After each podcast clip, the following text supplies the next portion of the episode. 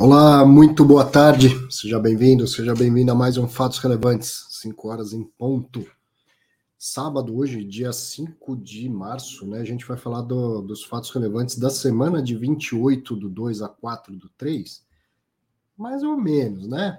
Na semana é, 28 do 2 já era carnaval, né? Então, ó, nós estamos falando mais ou menos de quarta até sexta, ainda que, ainda que quarta meio período, quarta-feira de cinzas. Portanto, como esperado, foram poucos fatos relevantes na semana. Da parte de resumir fatos relevantes vai ser curtinho. Agora, depois no cara a cara, sabe lá até que horas a gente vai nesse bate-papo. E será muito bem-vindo você, se quiser clicar lá e, e vir conversar aqui, dar suas opiniões, fazer as suas perguntas. Teve até bastante coisa dos fundos menores. Tem uma tabela razoavelmente grande aí dos, dos fundos com menos de 10 mil cotistas. Agora, dos maiores, pouquinha coisa, é, mas nada tão complexo da gente resumir, mas fatos importantes, isso que eu, que eu quero dizer, né? Fato relevante né, fica todos, é o nome do documento, né? E, mas às vezes o que sai lá não é tão relevante assim. Nessa semana, o que os três que tiveram foram relevantes mesmo, foram importantes. Vamos lá, ó. Fundos com menos de 10 mil cotistas, no dia 2 de março, olha lá o que eu falei, semana do dia 28 até o dia 4, mas na verdade só a partir do dia 2 aqui, ó. No dia 2 de março, o ITIP e o ITIT, né, Interteva Índice de Papel e o Interteva Índice de Tijolo, o de papel tem 2.303 cotistas e o de tijolo 5.493 cotistas. Se não me engano, os dois anunciaram contratação de de, como fala, market maker, de formador de mercado.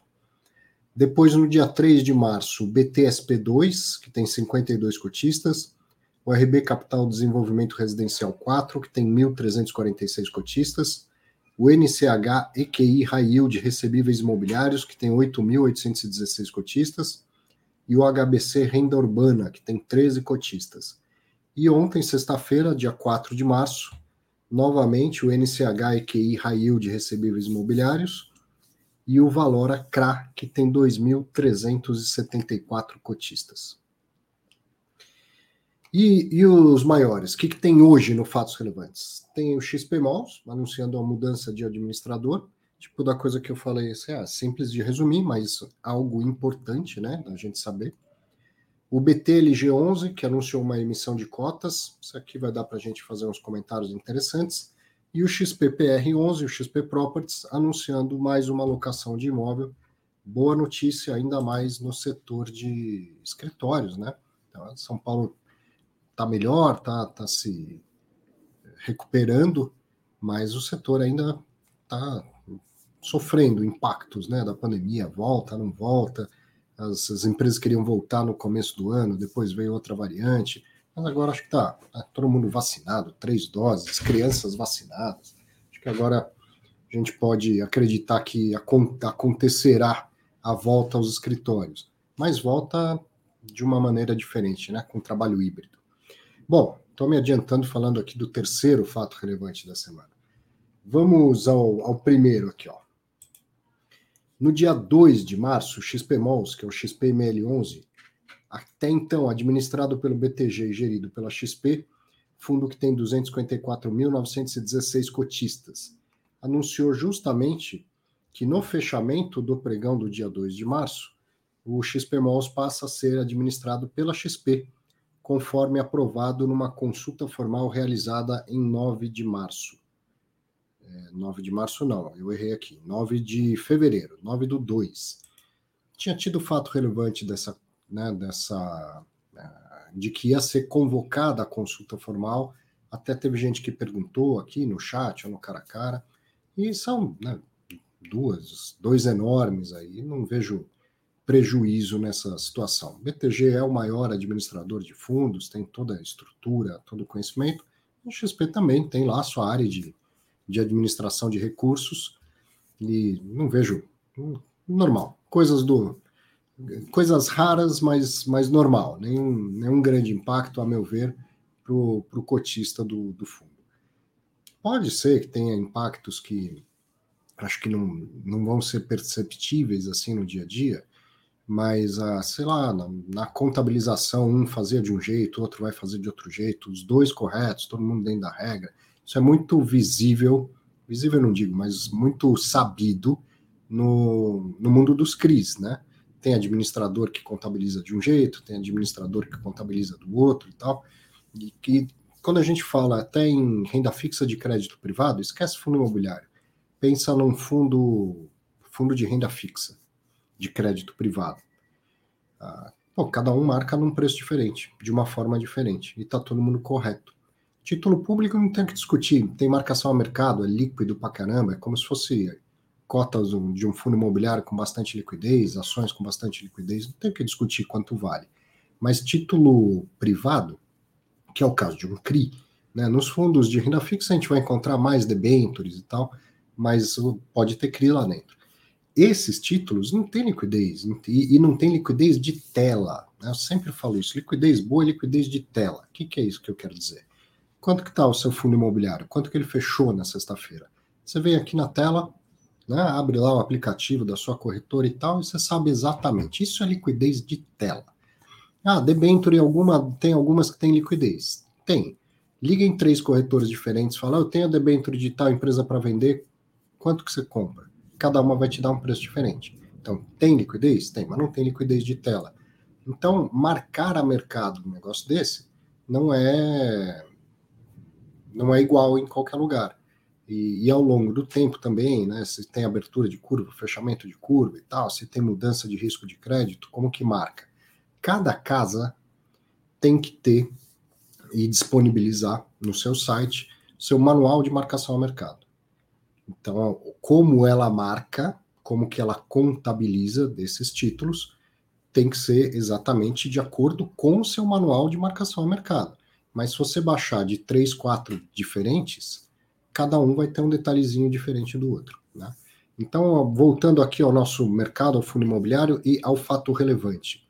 O, o fundo era administrado pelo BTG, agora vai ser administrado pela XP muda algo assim muito relevante? Não, não, os shoppings são os mesmos, a administração dos shoppings nem, nem é o, o, administrador do fundo que faz, né? A gestão continua lá com Pedro Carrasco, tudo mais. Pode ter detalhes mais burocráticos da administração, da contabilização, que vão mudar, mas nada que seja uh, uma grande diferença para o investidor e absolutamente nenhuma preocupação em relação a isso, tá? Deixa eu ver aqui. Rapidinho, estou vendo uma pergunta do Augusto. Ele está perguntando sobre o curso Construindo Renda com Fundos Imobiliários, que é o meu curso lá em parceria com a Exame Academy. Quando irá abrir uma nova, nova turma? Na verdade, Augusto, esse curso é de prateleira, ele está sempre lá disponível para comprar. Tá? Ele, as aulas foram gravadas e a gente vai atualizando aulas a cada, a cada trimestre. Mas já que já que você fez essa pergunta de uma nova turma, não é o caso de uma nova turma, mas o pessoal está preparando uma nova promoção, né, para fazer um, um, barulho, um lançamento e tal, e vai ter bônus, vai ter desconto no preço tal. Então aguarde que é semana que vem, né, se não me engano, terça-feira, tá? Mas fora isso, ele está sempre o tempo todo disponível para compra. E sobre a declaração do imposto de renda, tem que declarar o fundo que foi totalmente adquirido e vendido no ano do exercício Augusto, tem que declarar tudo. Se você só comprou, declara. Se comprou e vendeu, declara. Os rendimentos que recebeu, tem que declarar. E cada uma dessas coisas num campo diferente. Aqui no meu canal, você vai encontrar um vídeo do tutorial de como faz a declaração com as telas do, do programa da Receita, só que do ano passado. Eu estou aguardando, a Receita vai liberar dia 7, se não me engano, segunda-feira vai liberar o programa desse ano. Aí eu baixo o programa, sempre tem uma outra coisinha que mudou, baixo o programa, tiro o print das telas e preparo um novo tutorial já atualizado, tá? Mas fica tranquilo, porque a, a, de qualquer maneira as mudanças são sempre marginais. Obviamente, só na quando eu tiver o, o programa atual é que eu vou saber se teve alguma mudança muito relevante. Mas pela minha experiência ao longo desses anos, as mudanças são muito detalhezinhos muito pequenos. Então, se você quiser se adiantar, aproveitar o final de semana, assiste o tutorial de como faz a declaração, pega aqui o vídeo referente ao ano de 2021 que já vai adiantar bastante a sua vida. E aí, segunda-feira, se tiver, na semana que vem, se tiver alguma mudança, você vai, vai ficar sabendo. O FIS em exame da próxima sexta não tem convidado, você eu né, fazendo esse tutorial para que todo mundo possa é, fazer a sua declaração com tranquilidade. Se eu posso explicar, mesmo que brevemente, sobre interpretar razões de garantia, IPMT e saldo devedor, posso deixar isso para o finalzinho? Eu vou terminar de resumir aqui as, os dois fatos relevantes, aí a gente abre um perguntas e respostas, e aí eu, eu começo por essa sua, tá bom? Opa, esqueci de silenciar o celular aqui. Sim, Arthur Losnak perguntando se eu estou ao vivo. Sim, Losnak, cá estamos. Apareça, seja bem-vindo. Vou até mandar uma, um link para ele aqui, ó.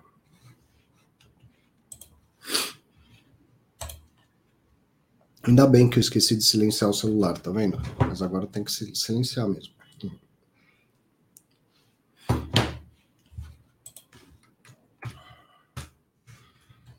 Bom, seguindo aqui, ó. Próximo fato relevante da semana.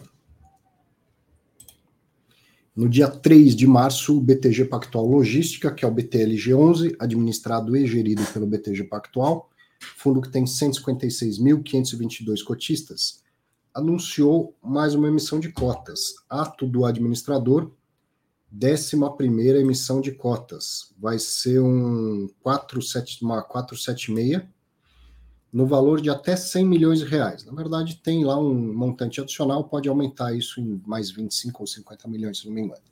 Mas o que geralmente eu, eu falo aqui é do valor né, inicial. E é de até 100 milhões de reais. Aí, ó. Apareceu. Eu tinha esquecido mesmo de mandar o link naquele grupo. Ainda bem que você lembrou. Seja bem-vindo. Boa tarde. Boa tarde, Jesus. Obrigado também. Boa tarde para todo mundo aí. Estou falando aqui da, da emissão do BTLG, deixa eu só terminar, você já aproveita aqui. Comentou. É, é o, o, fato relevante mais relevante da semana, acredito. Né? Então, ó, vai ter direito de preferência na proporção de 6,56%. Note quanto é uma, uma emissão pequena em relação ao tamanho do fundo atualmente. Mais direito a sobras e mais montante adicional. O preço vai ser de 100 reais. Esse preço foi definido pela média do valor patrimonial nos últimos seis meses e a, as taxas de distribuição são de 19 centavos, ou seja, equivalente a 0,19%. No total, quem subscrever vai pagar R$ 100,19. Esse preço pode ser atualizado até cinco dias úteis antes do início do exercício do, dos direitos de preferência. E aí, uma coisa que eu achei bem legal, não estava no fato relevante. Eu fui fuçar isso, encontrei. Eh, eles colocaram um racional quando faz lá a compra de um, de um ativo, né, de um imóvel, é muito comum o administrador fazer esse PowerPoint, o racional da operação. E no caso aqui da oferta do BTLG, eles fizeram isso para a emissão. E o, o racional é o seguinte: eles estão fazendo uma captação pequena, ó, oferta pequena e cronograma expresso, já é rapidinho. Sendo o fator de proporção só 6,6% e o preço da emissão está acima do valor patrimonial e o custo da, da emissão é bem baixinho, 0,19. E a destinação dos recursos, aqui que é legal.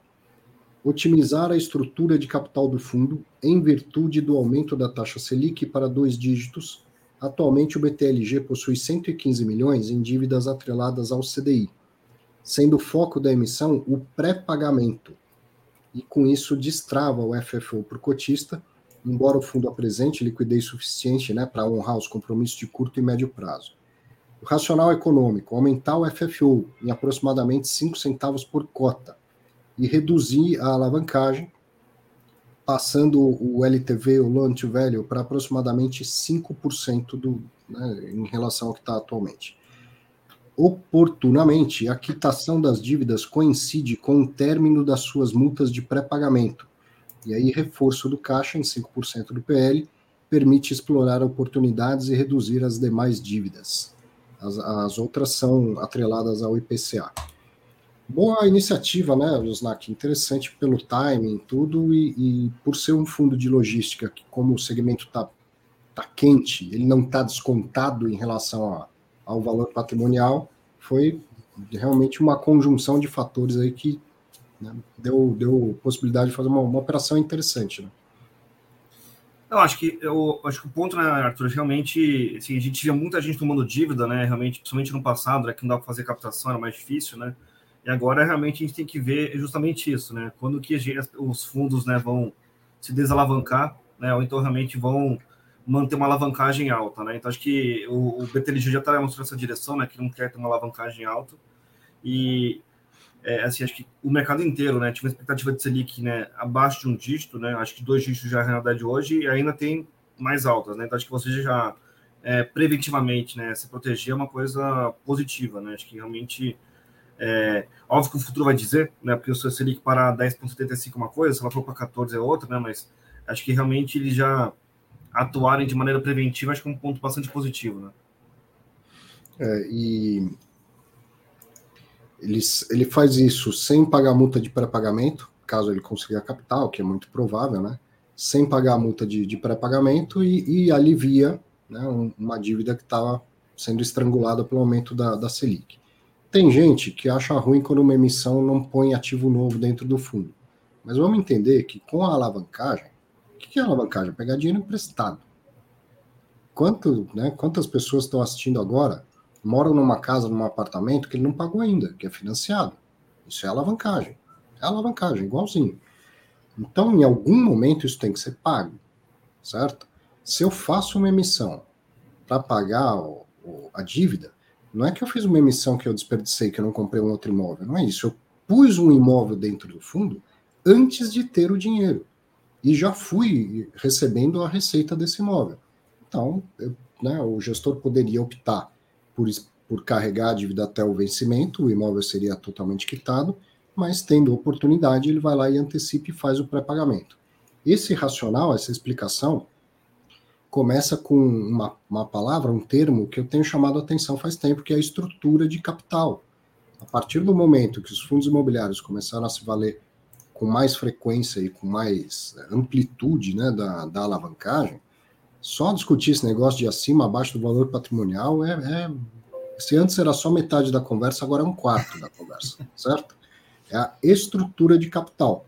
Então, o que, que o BTLG está fazendo? Emitindo patrimônio para pagar uma dívida, estrutura de capital. Eu faço, a conta fecha se o custo do patrimônio estiver mais baixo que o custo da dívida. Correto? Se eu for emitir cotas, se ele faz uma emissão, o fundo está lá 20, 25% abaixo do patrimonial, essa emissão custa caro para o fundo.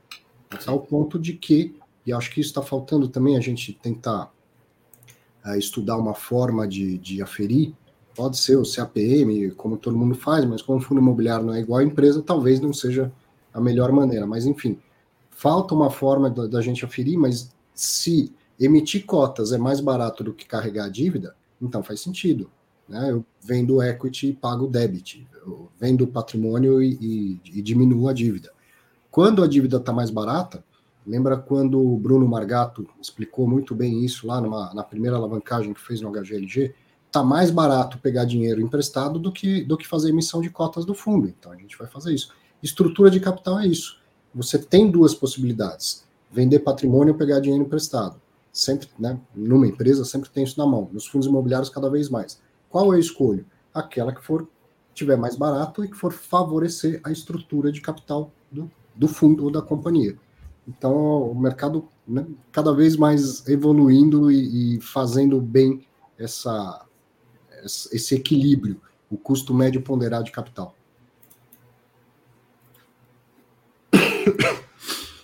É isso. Emissão pequenininha com essa boa intenção, acho que vai ser bom para o cotista, ainda mais por livrar, aumentar a distribuição de, de rendimentos. Vamos lá para o terceiro e último da, da semana. No dia 4 de março, XP Properties, que é o XP PR11, administrado pela Vortex, gerido pela XP. O fundo tem 52.268 cotistas e anunciou um novo contrato de locação do nono andar lá do Faria Lima Plaza por cinco anos. E o fundo tem indiretamente, né, ele é dono de indiretamente 40% desse prédio. O prédio pertence a uma empresa e o fundo tem 40% da empresa. A locação deve gerar um impacto positivo na receita do fundo de 0,33 por cota nos primeiros 24 meses. Então, mensal é o equivalente a 0,0184. Muito pouquinho, também é só um andar, mas certamente uma, uma notícia positiva. E o fundo continua recebendo o prêmio de locação, inclusive da área alocada. Se é um, pô, é um imóvel que fica na Faria Lima, fica, mas fica lá na outra ponta da Faria Lima. Né? Tem o, o meio, meio quente dela ali, que é BTG e tal, o BBA, né? Ali a, região mais quente da Faria Lima, depois foi se desenvolvendo mais para o outro lado, próximo da JK, depois da JK emendando com a Vila Olímpia. Esse prédio fica totalmente do outro lado, lá no Largo da Batata, para onde o, o, desenvolvimento da Faria Lima está caminhando, mas não não é né, ainda o mesmo mesma coisa do que está naquele miolinho ali. E de qualquer maneira vem acontecendo as, as locações. Por exemplo, o Birman 32. Vizinho, você vai a pé, 50 metros, você está nesses dois prédios que eu falei aí, tá o BBA ou, ou do BTG. 100% locado, rapidinho e não barato, 100% locado. Agora, nós estamos falando do Largo da Batata, um tanto distante da, né, desse, desse miolinho que a gente está falando. Ainda assim, as, as locações estão acontecendo, e eu, até por ser meio distante desse miolinho, ele não está sendo tomado muito por empresas do setor financeiro, né? As empresas do setor de tecnologia estão tá indo para lá e tal. É um, é um novo, novo duto lá de desenvolvimento da Faria Lima. Né? que achou, é. Losnak? Eu acho que o ponto, assim, acho que ele era um dos únicos prédios, né, junto com o Birman, né, que você comentou, até você visitou, né, uma vez, né, Arthur, acho que é um dos únicos prédios que estavam com uma, um espaço, né, contíguo, né, que, ela fala, que eles falam, né, que é um, dois, três andares, né, quatro andares juntos, é. né, é, vazios, né, porque tava, tava ficando pronto, né, então realmente teve uma demanda muito boa, e assim, se não me engano, é, eu não fiz a conta ainda, mas se não me engano, acho que já tá, já fica cheio, né, o prédio inteiro com essa locação, então realmente uma coisa boa, né, acho que esse, é, a gente viveu muito RMG, né, Arthur, então acho que é bom a gente... É, sabe, né, que tem um, aquele, aquele soluço, né, quando acaba a RMG, às vezes, né, realmente não tem inquilino ali, então realmente o preço não está próximo de mercado, você tem um, um, impacto negativo na receita, né, então a percepção é que realmente é, a XP conseguiu fazer um bom trabalho e locar, né, então realmente acho que uma coisa foi muito boa é isso, né, acho que é, deu certo, né, tá dando certo também a tese do FL Plaza, né, então acho que foi uma coisa assim, acho que boa ali para o XP Properties, né, então acho que Infelizmente, está muito exposto a Barueri, né, que é uma região que não se recuperou tão bem ainda assim, mas é, a tese Faria Lima não é uma tese boa.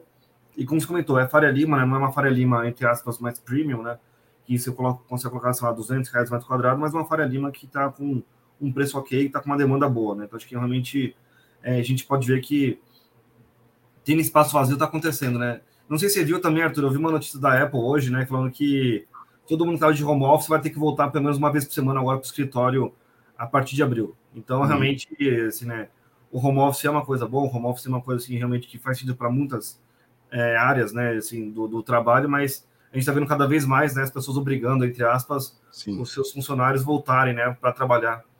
Então, assim, acho que é, até o, o Marco comentou realmente, né, os próprios Rects estão né, com grandes desafios, mas eles estão endereçando, né? Assim, é, é famoso tirílica, né? Então, acho que o pior é que está não fica. Então, acho que os dois ali acho que já tiveram uma vacância muito estressada e estão melhorando aos poucos, né?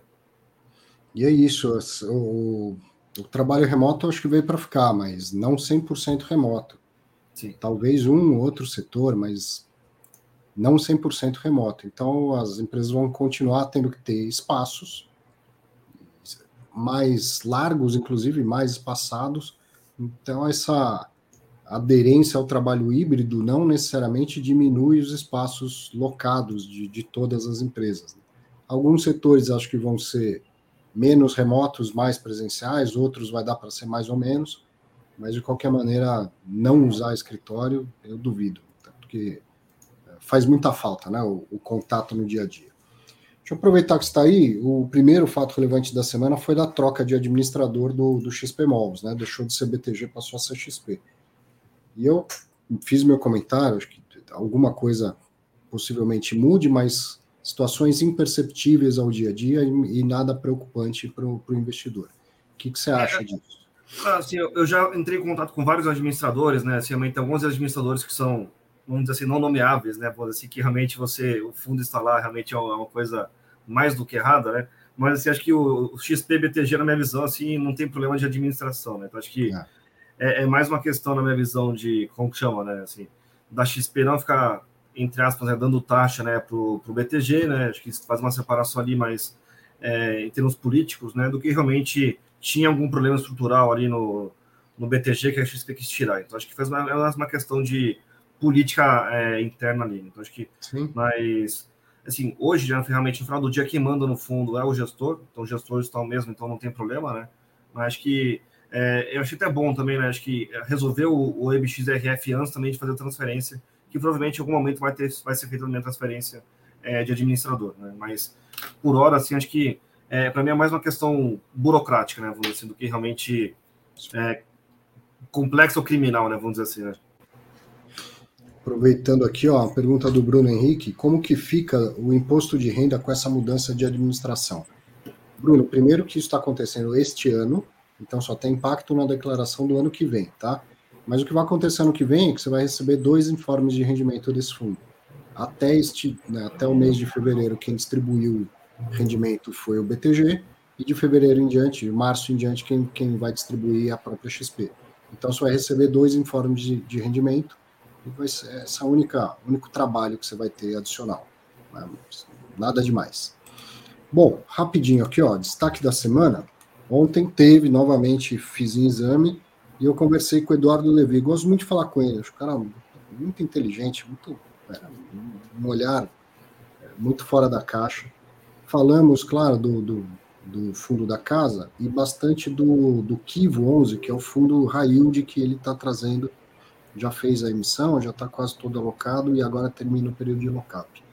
Mas para falar disso, falamos muito, muito, muito de cenário macroeconômico e, e explorei bastante a questão do yield, o que, que é yield para ele, quais são os critérios, o que, que ele não topa fazer e tal. Foi uma, uma conversa, como sempre, para a gente aprender muito. Recomendo fortemente a, a entrevista que fiz com o Eduardo Levi ontem. Aqui meus contatos para quem quiser me acompanhar por outros lugares. E hora de perguntas e respostas e cara a cara, porque da semana mesmo foi apenas isso. Deixa eu procurar, antes de mandar o link, aquela pergunta que eu fiquei devendo. Estando no SNAC aí fica até melhor. Era sobre. Aqui, ó. Se dá para explicar brevemente sobre interpretar as razões de garantia PMT e saldo razões de garantia PMT e saldo devedor. PMT é o pagamento, né? E aí Isso. tem uma nos, nos CRIs, a gente está falando né, das dívidas, pode ter garantia sobre o fluxo, garantia sobre o principal. Garantia sobre o principal, aquele negócio de hipoteca, alienação fiduciária e tal. Agora, sobre o fluxo, que é o pagamento, que é o PMT, quando tem é, garantias, elas vão fazer com que vão buscar preservar esse fluxo de pagamento, mesmo que exista algum nível de inadimplência. Tá? E esse indicador de razão PMT, tá? quanto que tem de, de garantia em relação ao, ao, ao, pagamento que tem que ser feito. Né? Quanto maior essa razão, melhor. Né? E, e, a cada vez que entra mais um pagamento, vai diminuindo o saldo devedor a interpretação, a razão é quanto maior a razão PMT, melhor a situação do CRI. Certo, Osnak? Ah, assim, acho que dá, dá um exemplo simples, né? Vamos falar que tem um contrato atípico, né? Só de 200 mil reais por mês ali, né? Se você quer antecipar né, o contrato atípico e vamos dizer assim, né, que, sei lá, antecipar 50 mil reais por mês, então, né, o, o empresário ali vai receber 150 mil reais por mês ali, né, naquele contrato. Então, é, não é um, vamos dizer assim, não é um problema, né, vamos dizer assim, né, mas é, vamos falar que realmente o contrato tipo é coisa assim. Então vamos falar que ele tem né, o loteamento, todo mundo paga para ele lá né, também os, os 200 mil reais ali por mês, né?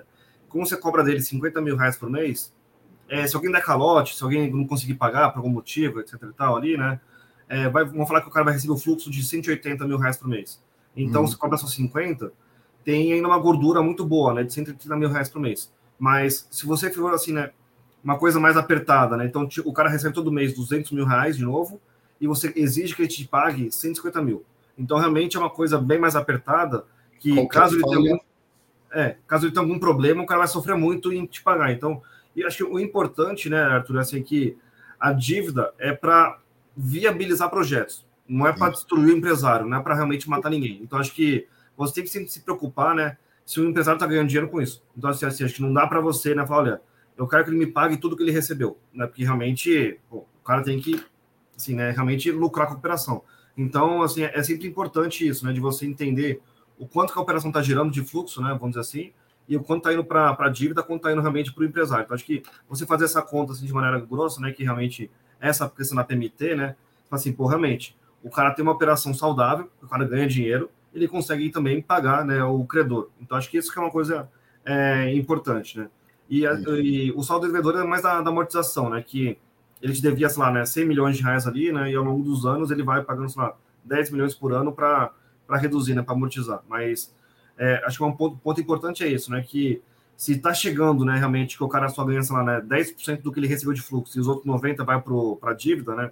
Alguma coisa está muito errada e o cara vai morrer, inevitavelmente. Então, assim, acho que é um, é um bom indicador, né? Assim, se as coisas podem piorar muito ou não é, nos próximos meses, né? Um CRI bom, né? Um CRI que dá tudo certo significa que todo mundo ganha dinheiro, inclusive Isso. o cedente dos recebíveis, né? E aí ele vai partir para um próximo projeto e vai buscar mais financiamento novamente. Agora, o, o, aproveitando esse tema, o BTLG vai pré-pagar uma dívida CDI que está começando a, vamos dizer, estrangular o fundo, né? A dívida pequenininha. Mas, enfim, uma dívida que era é, morna está tá começando a esquentar ali, porque o CDI subiu bastante. Quando a gente vai para o mundo dos CRIs, e principalmente para os high yield, isso está acontecendo lá com quem deve fluxo também. Certo? Então Sim. você tem lá uma, uma razão PMT, é, que quanto mais folga, melhor, como você explicou agora, mas a, o, o, PMT vai subindo à medida que ele é indexado a alguma taxa. E ultimamente sobe tanto a inflação quanto a taxa de juros.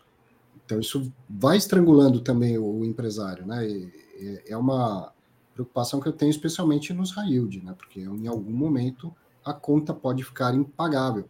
E aí acontecer isso que você falou. Nem que não fique impagável, assim, o cara gera caixa para pagar, mas ele começa a viver para pagar a dívida e não para ganhar dinheiro com o negócio dele. E uma coisa também, Arthur, que a gente estava analisando também, né, que assim, muito CRI, né, high yield, está com uma dificuldade muito grande de subir a taxa média da carteira, né, porque realmente a taxa está muito alta, etc. Então, acho que é, tem pré-pagamento, né, como a gente também está vendo no caso do, BT, do BTLG, né, então assim, é, tem muitos caras que estão sofrendo com isso, né, enquanto a galera high grade é o contrário. Eles continuamente, né, paulatinamente, obviamente, não é uma coisa maluca assim, mas paulatinamente aumentando um pouco a, a taxa mais da carteira. Então, assim, acho que é, é, mais entender realmente, né, porque assim, como você comentou, né, assim, não dá para você ter um CRI na IPCA mais 30, porque realmente o cara não vai pagar. Então, tem, você sabe que tem CRI, que um CRI desse num desses fundos então. É... então, assim, acho que é importante a gente começar a ver, é, como que chama?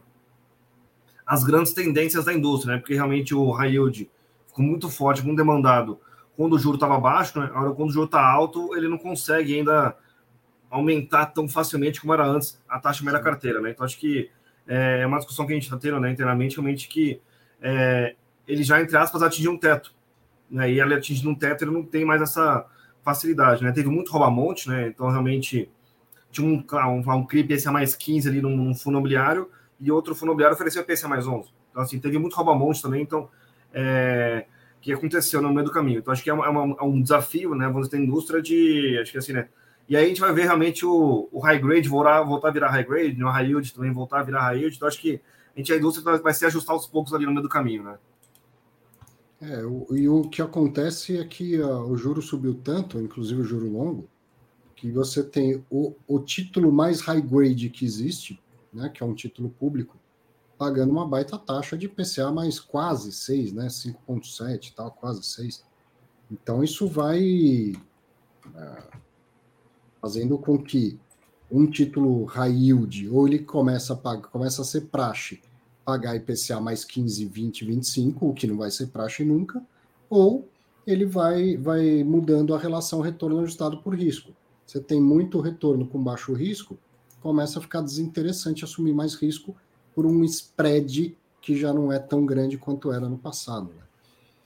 Mas isso é, é problema do juro alto no Brasil, aquilo que eu brinco que a maçã cai para cima, né? Quando o juro é alto, se você tem é, muito retorno com baixo risco, inverte a lei da física no mercado financeiro. Né?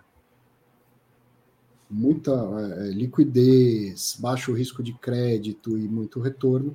Eu falo que a renda fixa ela serve para conservar e a renda variável para multiplicar. Se a renda fixa começa a conservar e multiplicar, aí, aí a coisa saiu completamente do prumo, sabe?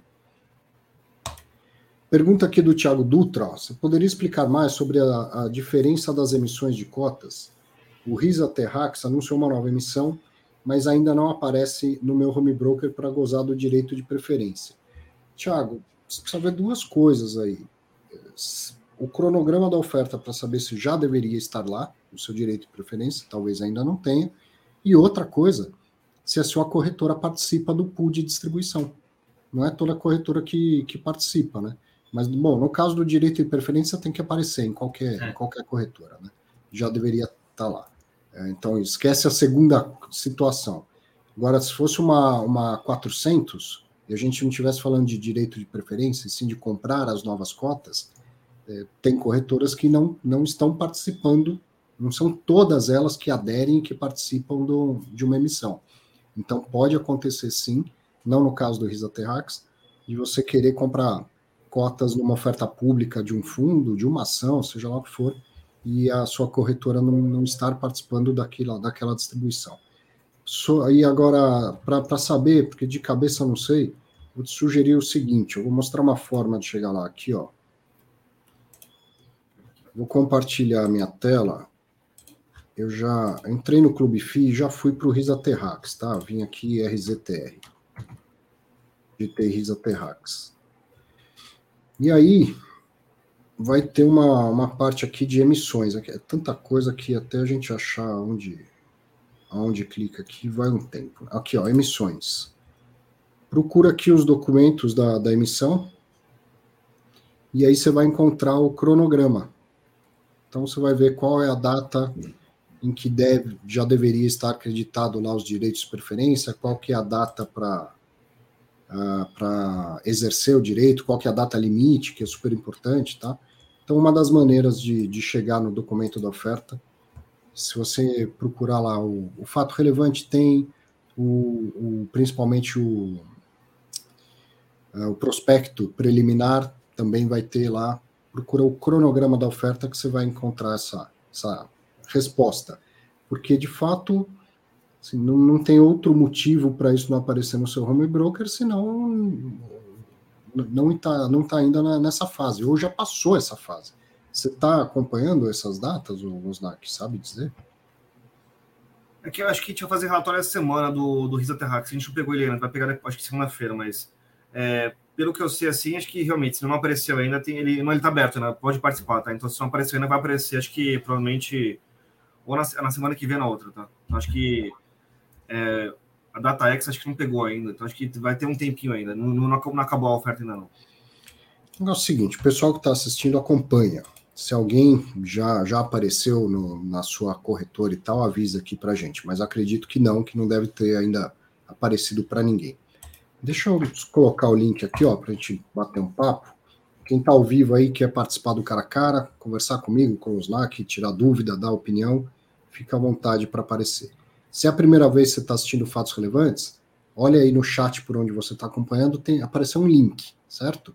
Clica no link, você aparece aqui com a gente, vem conversar também cara a cara. Enquanto isso, vou procurar mais Deixa eu ver aqui o que, o Luiz Eduardo está comentando. Mestres, por favor, fui quase convencido que fundos de tijolo não cobrem a inflação. Aumentamos nosso patrimônio com reaplicações e aportes, mas pegando os 10 anos, ninguém pagou a inflação. As cotas não sobem. O HGPO pagou a inflação. ah, então, vou, vou, aproveitar. O que, que você achou do fato relevante de alguém, não sei quem, querendo liquidar o fundo? Do ah, assim, eu, tenho, eu tenho gente ter suspeitos, obviamente, não sei o que, que é, é, oficialmente, né? Mas assim, acho que é, a minha visão, né, Arthur, acho que assim, é, todo o fundo né, monativo ali, né, ele tá, tá, su, tá sujeito a isso, né? Então acho que é, foi mais uma oportunidade, né? Vamos dizer assim, realmente 39 mil metros quadrados é uma coisa muito boa, né? Entre aspas, o piso pode ser 40, 45, 50, o que seja, né? Mas, assim, eu continuo comprando, tá? É, a tese permanece, tá dando certo ou não, né? Oferta, mas o, o, lado bom, entre aspas, é que ele para de, ele não pode cair, né? Então, acho que.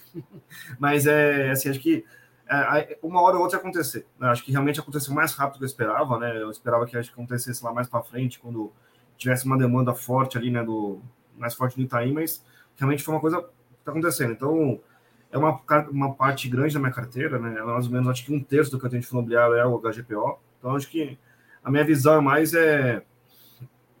Assim, acho que vendendo a um preço bom eu não vejo problema, né? Acho que o preço bom, é, a 39 tá, tá ok. Então, é, é, óbvio que eu gostaria de vender a 50, 300 mil reais mais quadrado, mas voltou na realidade, 39 é uma coisa ok, né? E acho, acho que o, o, que o Luiz Eduardo falou, eu acho que o Luiz, assim, realmente, infelizmente, tá, assim, a indústria, a indústria de fundo imobiliário, ela cresceu muito quando o juro estava caindo. Então, os cap rates, né, vamos dizer assim, a taxa, né, que a gente compra os ativos, né, que é a receita dividido pelo valor do ativo, né, é, era, ficou mais baixa do que estava antes. Então, na prática, é, alguns fundos foram diluindo, né? Foram, entre aspas, né, é, piorando um pouco, né? Assim, essa... É, como chama, rendimento por cota, tá? Então, e como você, né, colocou vários ativos lá dentro dos fundos, né, cresceram, etc e tal ali, né? Concordo com você que realmente é, os fundos, os ativos né, tiveram dificuldade de passar a inflação.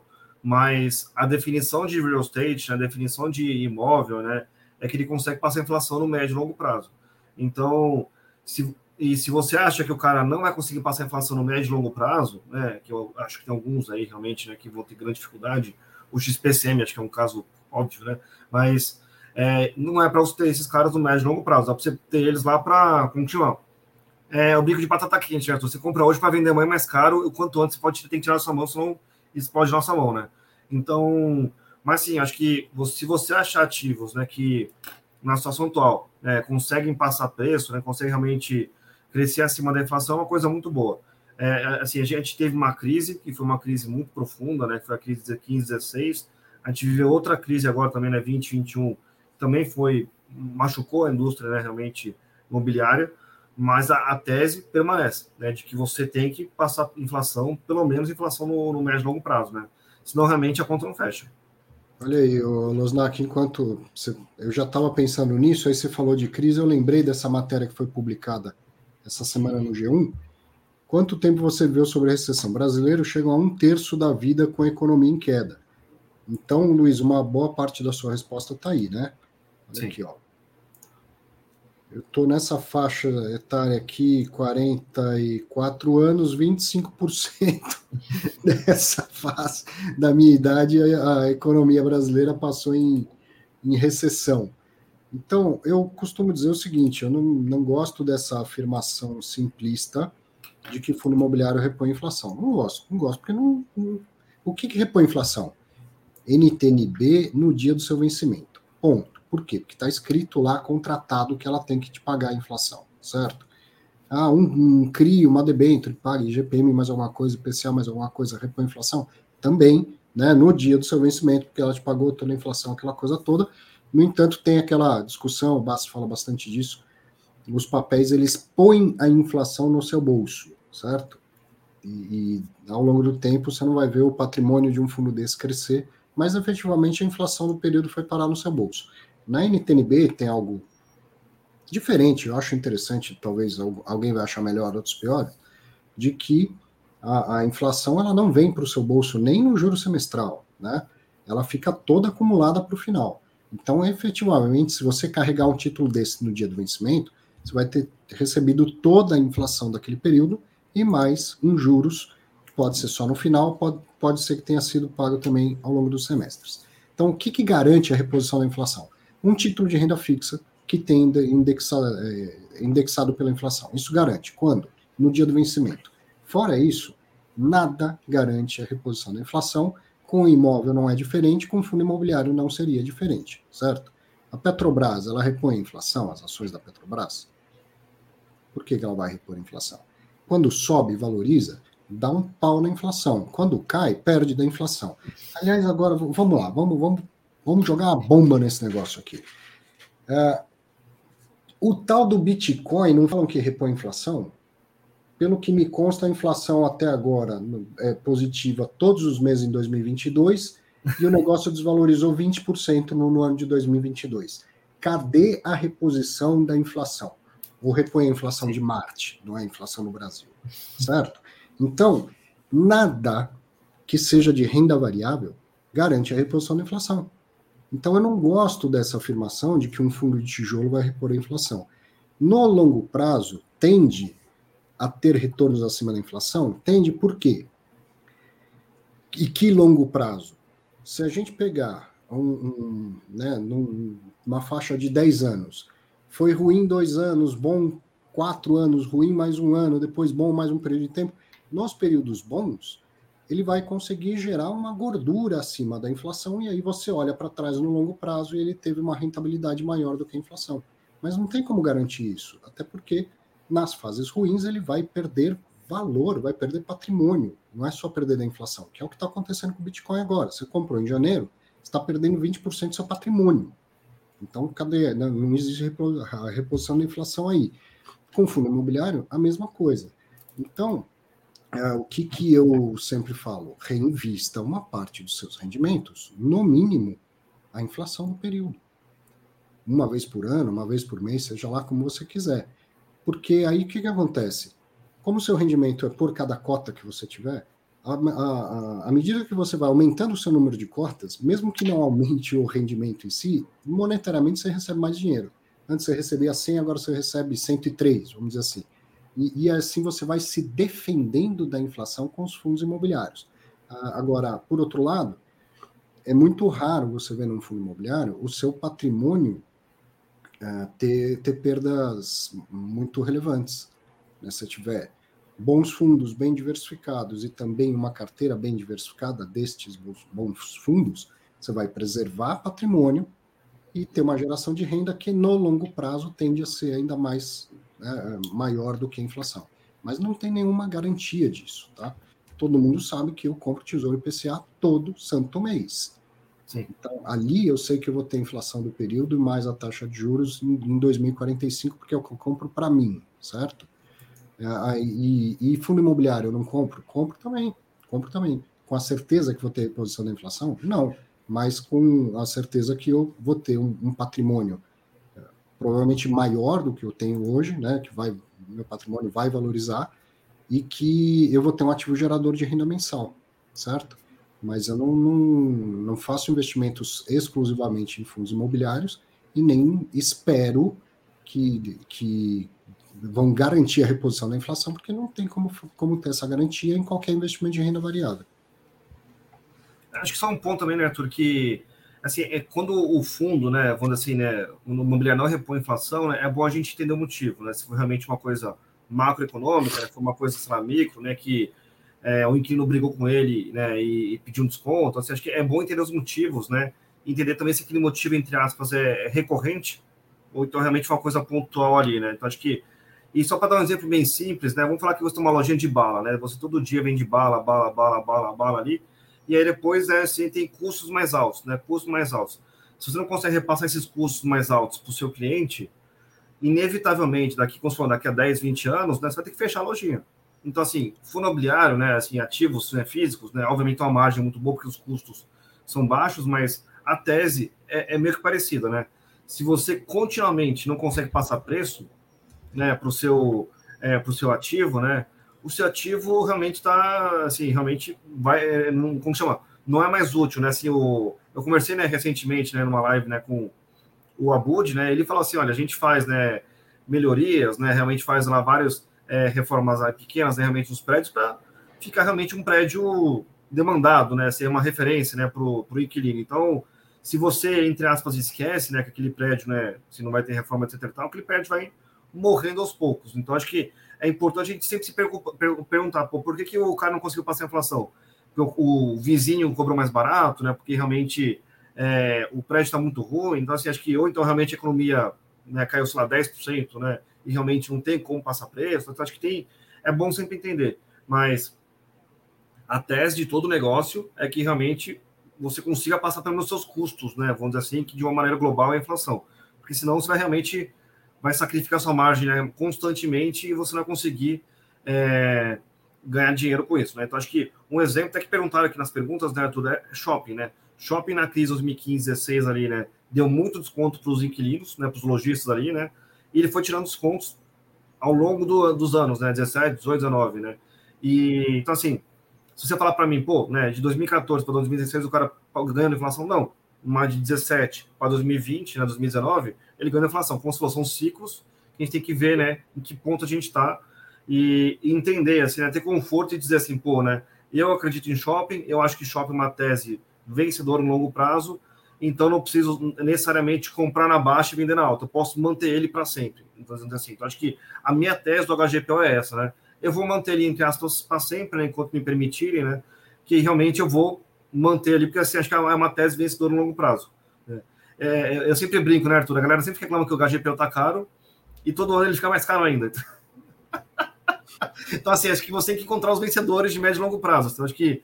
E não ficar aquele desespero de encontrar o cara mais barato hoje para tentar vender o cara mais. É, um pouquinho mais caro amanhã, né? Mas uh, te cutucando aí com o HGPO, que eu falei na semana passada, né, que saiu o fato relevante, é que não vai ser assim para sempre, né, Luznak? Não vai Sim. ser assim para sempre. Cada ano que passa, o prédio se desgasta, ele vai ficando menos moderno em relação aos novos e tal. Então, em algum momento, se os cotistas não aprovarem a venda, em algum momento os cotistas vão aprovar uma emissão de cotas para fazer uma reforma relevante nos dois ativos. Né? E se não aprovarem, então eles vão começar a ver os dois ativos perdendo atratividade de uma maneira muito acelerada. Né? Então, imóvel tem isso também, né? Assim como eu falei para o Luiz, pô, reinveste nos fundos imobiliários para se defender da inflação, num imóvel, o dono reinveste para se defender do próprio mercado, consequentemente se defender de, de desvalorizar o seu ativo, né? O pessoal está chegando aqui no, no cara a cara. Vou responder rapidinho aqui, ó, uma, uma pergunta interessante, um comentário pertinente do Bruno Fontana. Fala, grande Bruno. Essa redução de 25% do IPI não conflita com a alta de juros? Um dá incentivo ao consumo e o outro tira. Forte abraço, abraço para você também.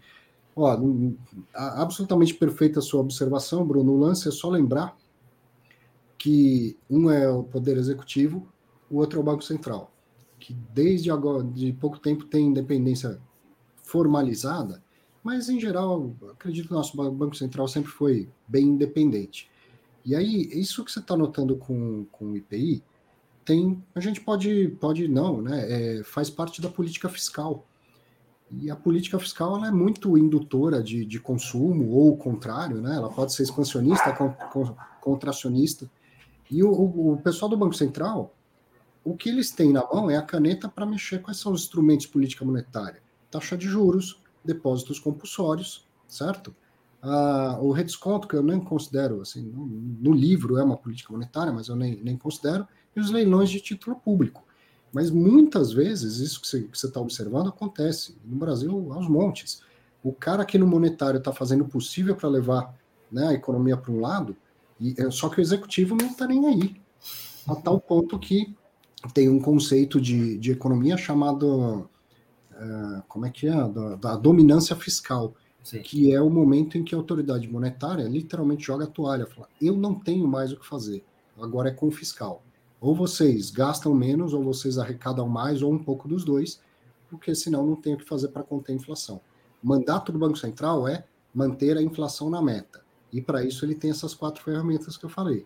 Quando o, o executivo joga junto, maravilha. Mas o fato é que são são cabeças diferentes, interesses diferentes, ainda mais em ano de eleição. Né? Muito comum essa dicotomia que você está observando aí.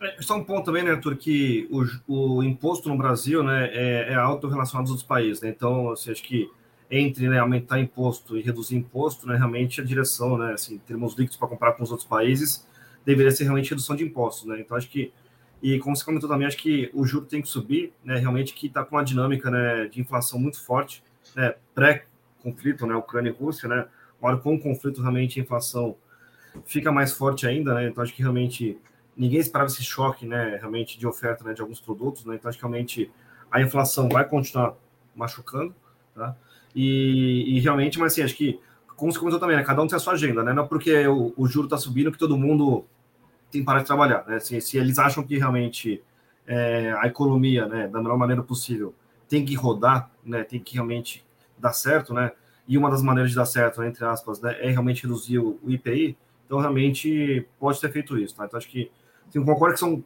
na tese, conflitantes, né, mas olhando para o médio prazo, longo prazo, são duas coisas que auxiliam o Brasil, né, acho que você controlar a inflação e você também reduzir a carga tributária é, do país, né. Vamos cara a cara, grande Marcos, tudo bom? Olá, boa tarde, professor Losnak. Uh, primeiro, gostaria de pra, parabenizar né, o trabalho que vocês fazem. Acho que é importante para o desenvolvimento do mercado de fundos imobiliários aqui no Brasil. Obrigado. E, e assim, minha pergunta segue um pouco na linha do, é, do que o pessoal falou aí mais cedo, do é, repor inflação. Mas não, uhum. não necessariamente repor inflação é, sobre crescimento de dividendos. Assim, nos Estados Unidos a gente tem aquelas classificações de empresas que cre crescem os dividendos em x anos aí é dividend kings, dividend champions, as aristocratas. E aqui no Brasil, assim, na média, assim, pelo menos uma percepção minha, eu não vejo um crescimento de dividendos na, na média dos fundos imobiliários. Uhum. Aí, o que que é, o senhor associa a isso? Ou o senhor tem uma percepção diferente com relação à média do mercado? Seria a maturidade no mercado? Seria má alocação de recursos de, de emissões? Por má alocação, eu falo assim, é, alocação em... Comprou um imóvel que retorna menos do que a média do que o fundo já retorna. Aí, uhum. assim, acaba retornando, acaba diminuindo o cap rate e tal. Ou se eu tenho um, uma percepção diferente com relação a isso? Acho que principalmente é o tamanho da economia, o tamanho do, dos mercados, né? Mas a, a, economia americana ela é pujante e ela é um tanto mais previsível do que várias outras e principalmente do que economias em desenvolvimento, como é o caso do Brasil, né? Usando o termo atual, porque antigamente falava que a gente era terceiro mundo, né? Agora para ficar mais bonito a gente fala que é em, desenvolvimento. Em desenvolvimento. Mas, Uh, lá nos Estados Unidos tem um guidance de, de dividendos que é uma coisa incrível, né? O, o mercado vai lá, os analistas falam, do dividendo da empresa vai ser 21 centavos de dólar. E, e a, o, o, board da empresa, os, os conselheiros, tal, a equipe, trabalham loucamente para entregar esse, esse valor, e muito, né, a maioria entrega, quando não entrega é um escândalo, coisa assim. E, e por que Muitas que vezes é supera também, né? É, por que, que isso é possível? Porque os analistas de lá são melhores do que aqui? Não, porque a previsão do fluxo é, é mais, mais possível lá do que, do que aqui, né? Então eles passam por recessão, evidentemente, como qualquer economia, mas com efeitos menores, com recuperação maior, né? tem um banco central gigantesco. Então essa, essa comparação, ela, né? por que, que isso acontece nos Estados Unidos? O mercado de fundo imobiliário é maior, consolidado e mais desenvolvido, e principalmente uhum. nós estamos falando de uma economia que é uma máquina de, de, de girar para frente. E aqui no Brasil, cara, essa máquina é um, né, dois para lá, dois para cá, um passo para uhum. frente, dois passos para trás. Como a notícia que eu acabei de lembrar aí de quanto tempo cada um de nós já viveu sob, sob recessão. Então, assim, tem acontece e já aconteceu uma alocação? Com toda certeza. Acontece lá nos Estados, Estados Unidos também? Também, com toda certeza. Às vezes você compra mal, compra caro, compra imóvel mal localizado e tal. Mas tem que lembrar, a gente não pode né, deixar de lembrar do tanto de bagunça política e de crises econômicas que a gente viveu aqui. Então, lá fora, aquele reloginho do, do ciclo do mercado imobiliário funciona muitíssimo bem, né?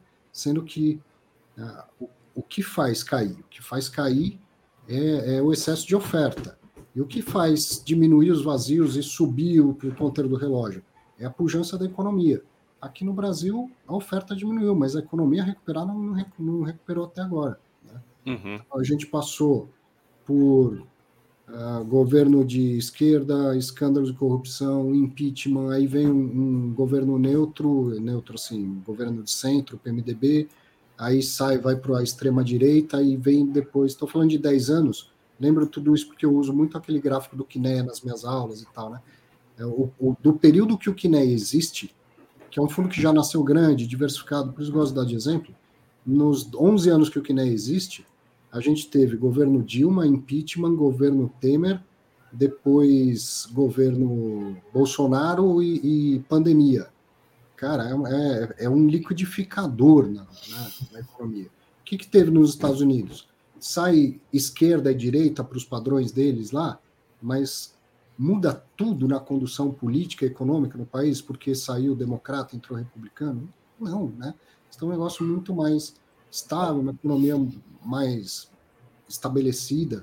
Então isso explica o que acontece lá. E aqui? Aqui não é fácil mesmo operar, porque é um vai e vem desgraçado dessa, dessa economia. Teve uhum. uma situação lá em 2013, 2012, 2013, São Paulo estava claramente no pico, o mercado de escritório de São Paulo estava claramente no pico, as consultorias identificando isso, não era hora de comprar escritório em São Paulo. O que, que, que, que foram fazer? Compraram um monte no Rio de Janeiro. O que aconteceu com o Rio de Janeiro? Até hoje lá, 40% de vacância. Uhum. Né? O, o, petróleo na época pifou e tudo mais. Ah, lá nos Estados Unidos, ah, Nova York não está bom para comprar, então vamos comprar em Chicago. Pô, Chicago vira de ponta cabeça e quebra tudo? Não, né? Não vira. Não vira. Então, então é isso. Teve mal alocação? Claro que teve. Teve gente fazendo uh, uh, escolhas ruins, sim. Mas também aqui a economia é um desafio bem adicional. Acho que só tem uma piadinha, né, Arthur, que eu, eu, sempre falo, assim, né, que ninguém sabe qual é o presidente da Suíça, né, porque não importa, né, a, a, o país é. roda sozinho e tchau. Então, acho que realmente tem, tem esse fator político, sim, tá? Mas acho que o Marcos, né, como se foi, acho que nas suas alternativas, eu concordo com o Arthur, realmente, acho que uma parte, na minha visão, foi a indústria ter um apetite muito grande para crescer e realmente, assim, não é que fez uma alocação, né? Vamos dizer assim, que antes da, do Covid você tinha uma expectativa de crescimento né, da economia como um todo, né? E obviamente você não cresceu o que você esperava. Então, acho que é vamos falar que você comprou um ativo, né? Que ia crescer, sei lá, né? 10%, né, um pouco acima da inflação, o cara cresceu 2% ou até caiu, então realmente o seu dividendo ficou pior. Então acho que teve essa questão da, da crise sim, que impactou muito. Tá? Acho uhum. que agora tem muita gente, na minha visão, também turbinando o dividendo né, com, com multa, né, como foi o caso do RCRB, com é, o Vino né, turbinou com multa, o RCRB vendeu ativo e deu uma turbinada nos dividendos também. Então, acho que é, tem muita coisa também que, entre aspas, é meio que é, não recorrente, né, meio que one-off. Uhum. Muita gente puxou um pouco os dividendos para cima. Né? É, tem gente que também não paga né, o, a despesa financeira por, sei lá, um, dois anos, depois vai levar uma, um, um, susto né, em algum momento no futuro. Então, assim, tem alguns pontos assim que sempre realmente são um pouco mais é, complicados, né? Mas, assim, acho que como a gente viveu, né, quando assim, né, muita gente entrou em fundos imobiliários, quando o juro estava caindo muito, né, e agora está vivendo alta de juros, então acho que realmente, é, entre aspas, era muito fácil comprar ativo lá atrás, né, agora está um pouco mais difícil ativos, né, que realmente façam sentido, né, então acho que, assim, eu sempre pergunto, né, para os gestores, assim, o que, que, que, que, eles falam, né, que é gerar valor, né? Então, assim, sei lá, né, acho que qual que é o cap rate do fundo atual, né? Se o cap rate do fundo atual, né, vamos assim, com a emissão vai melhorar, né? Realmente o dividendo por cota vai melhorar no futuro, é uma coisa boa. Se realmente o cara está comprando só para crescer o patrimônio, né, do fundo, realmente é uma coisa ruim.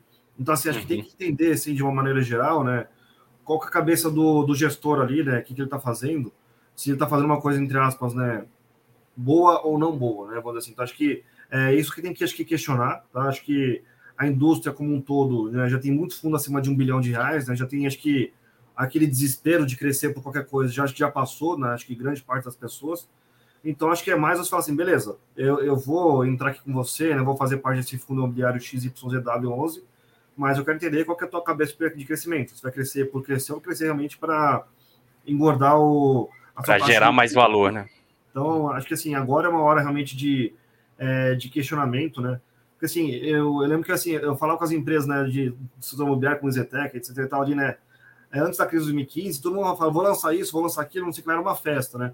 Então o cara até perdia conta de quantos lançamentos tinha, né? E com a crise o cara contava na mão, né? Nos dedos da mão, quantos lançamentos ele ia fazer, né? Naquele, naquele mês, nos próximos dois meses. Então, assim, acho que é, com um juro mais alto, né? Você poderia botar o seu dinheiro na Selic rendendo 11, né? 12 que seja, é, é importante falar assim, pô, beleza, eu vou botar meu dinheiro no fundo imobiliário para render mais, né? E eu quero também que não ser sacaneado por alguém, sei lá, né, amanhã, fazendo uma oferta maluca. Então, acho que é importante, sim, a gente cada vez mais é, entender isso. E acho que um problema, né, que é, é justamente isso, né? Nem todo mundo está falando, né, vamos dizer assim, que é, pós, né, vamos dizer assim, a carência do cupom, né, da despesa financeira ali, o meu dividendo cai 10 centavos por mês, né? Ou sei lá, cai 5 centavos por mês. Acho que tem que ter um pouco mais de transparência é, nesses não recorrentes, né? Vamos dizer assim, que, que as pessoas Sim. fazem.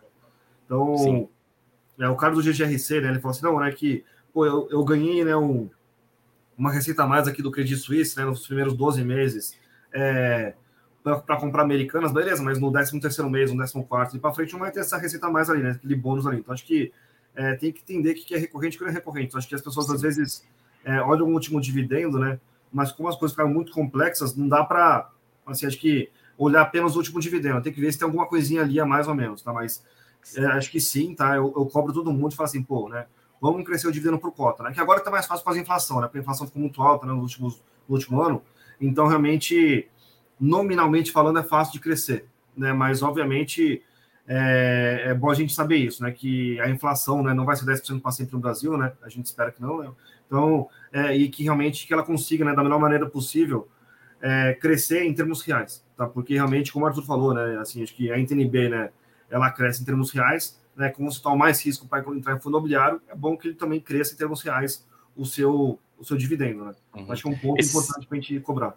Esses eventos não recorrentes eu acho que atrapalha também um pouco essa percepção de constância do, dos dividendos e crescimento, né? Tanto para cima quanto para baixo, por exemplo. Sim. Se eu vendo um imóvel, eu vou pagar um dividendo mais gordo. Como que eu pago o mesmo dividendo no mês seguinte, né? E, e, por exemplo, se eu tenho uma vacância alta, como que eu pago o mesmo dividendo do mês anterior, né? Então tem muito evento é, não recorrente, né, acontecendo aqui no Brasil também. É, assim, tem, tem várias escolas, né? Acho que tem uma escola, né, como do Credit Suisse, né, que gosta de ter um dividendo estável ao longo do ano, é, para as pessoas saberem, ó, vou receber, sei lá, um real por mês aqui, né, sei lá, dez reais por mês aqui, né, se eu tiver mais cotas, né? Então, do que ter essa volatilidade. E tem escolas que falam assim, pô, caiu na conta, foi pro cotista, né, que é o caso do Iridium. Então, é, é mais realmente ter a escola, mas eu prefiro realmente, eu pessoalmente, Arthur, né, eu prefiro não ser, né, entre aspas, enganado caiu o que eu mereci. Não ter realmente uhum. uma coisa, é, vamos dizer assim, né, que você está, entre aspas, me enganando, né? Sei lá, você está tentando normalizar uma coisa para mim. Assim, é uma coisa boa, né? Porque realmente você tem uma noção do seu dinheiro ao longo dos próximos meses, mas é uma coisa às vezes ruim, né? Porque se cai demais ou sobe demais, as pessoas acho que realmente é, levam esse susto, né? Sim. Tem um evento não recorrente no Brasil que é juro baixo também, viu, Marcos? Sim. O, o, ó, teve emissão demais nos últimos anos, tal. Sim, os gestores estavam querendo crescer o fundo a, a, qualquer, a qualquer preço. Alguns. Agora, qualquer pessoa que tem um pouco de experiência em Brasil sabe que essa janela não dura muito tempo. Durou muito. Quatro Sim. anos e meio de juro baixo nunca tinha tido no Brasil. Quatro anos e meio de juro abaixo de 10%. Nunca tinha acontecido o período máximo tinha sido de quase dois anos. Uhum. Então, é uma janela que você tem que aproveitar. Quando Sim. que fecha a janela de IPO nos Estados Unidos? Nunca. Quando que fecha? Não Nunca. fecha. Nunca. E aí, aqui, para pegar dinheiro emprestado fazer alavancagem, tem que fazer um malabarismo e tal. Lá não. E aí você pode alavancar a qualquer momento. E o juro mais alto que eu vi na minha vida, já foi mais alto que isso, tá? Mas eu, desde que comecei a trabalhar com finanças, o juro mais alto que eu vi nos Estados Unidos foi 5% ao ano. Nos últimos anos era zero, entre 0 e 0,25. Então você pega dinheiro emprestado a 0,25 ao ano e compra um ativo que vai gerar um cap rate de 3, 4, 5. Ó, gera um baita resultado, cresce rendimento, cresce, entendeu? Então, uhum, são entendi. Né, desafios muito diferentes. Uh, por exemplo, quanto oscila o cap rate de um imóvel nos Estados Unidos? Muito pouco. Né? E uhum. aqui, quando o juro é 12, você compra um prédio por por que cap? Oh, vou comprar um prédio por 6% de cap rate? Não dá. Se eu tenho 12 no CDI. Aí o juro cai para 4. Né? Então, uh, vamos, vamos voltar aos 12%.